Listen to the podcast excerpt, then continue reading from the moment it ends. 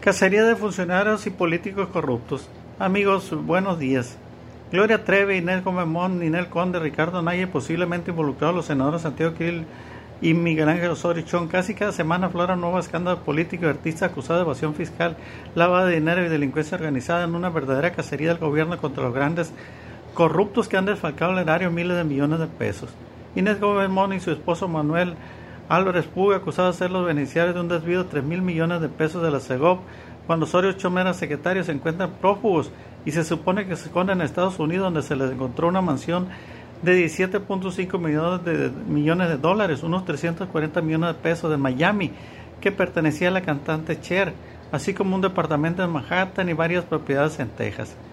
Hay toda una entramada política en este caso porque Inés es sobrina del exsecretario panista de Gobernación Fernando Gómez Mon y Álvarez Puga, a quien lo identifican como el pionero de las empresas factureras para evadir impuestos, tiene como socio en sus despachos a Santiago Krill Garza, hijo del ex del senador panista Santiago Krill,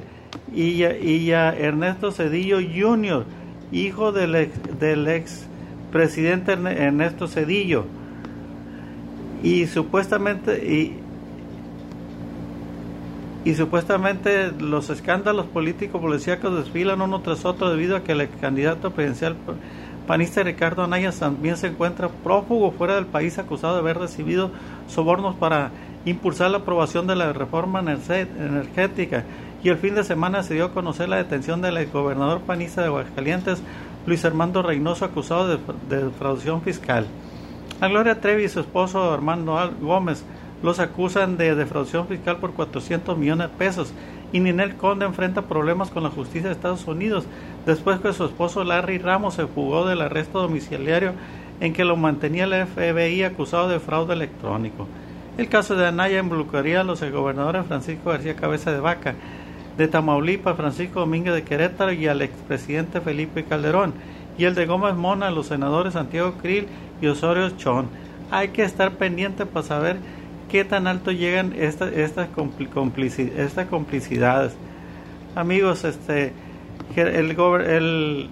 alcalde electo Gerardo Vargas dio a conocer ayer la mitad de los puestos importantes de, de su gabinete, confirmando lo que ya se venía se venía diciendo